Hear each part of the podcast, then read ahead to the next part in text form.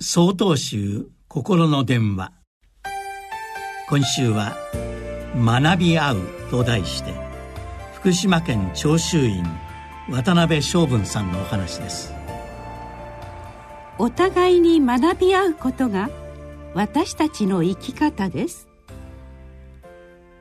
10年前に夫の博さんを76歳で見とった妻の典子さんが懐かしそうに。そして時折涙をこらえながら話されます。眼見な人でしたが検査で不治の病が発見されました。残念ながら現代の医学でも治らない病気でした。夫は告知を受けても淡々と自分の仕事に努めました。入退院を繰り返しましたが精一杯頑張りましたと闘病の様子を語ってくださいました。子供の頃からお世話になった私もそのお顔とお声を思い出していました。典子さんは言われました。病室で付き添っていると私の顔を見て「あなたは大丈夫かい?」と聞くことがありました。私は「大丈夫だよ。家に帰って一晩寝れば疲れも取れるから」と答えました。何度か尋ねられたのでいつも同じように答えていました。付き添っている私を気遣ってくれているのだと思うと嬉しくもありまた自分の体もつらいのにこちらも頑張らなくてはと思いました。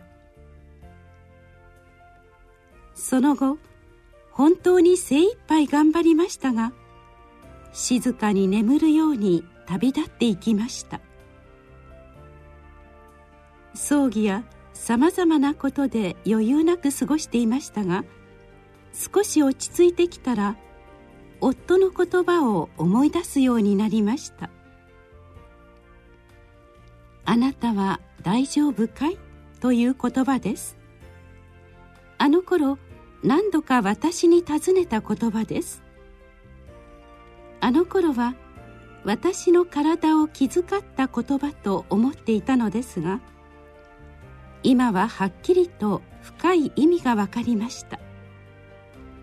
それは俺は間もなく死んでしまう。この世からいなくなってしまうけどあなたは大丈夫かい？ということだったのです。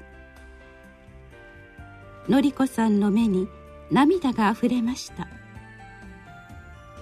また言われました。夫婦も最後まで勉強し合うものですね。今も夫の深い心に支えられています。私もしっかり生きようと思っています。共に学び合いながら生きていくことが本当の幸せなのです。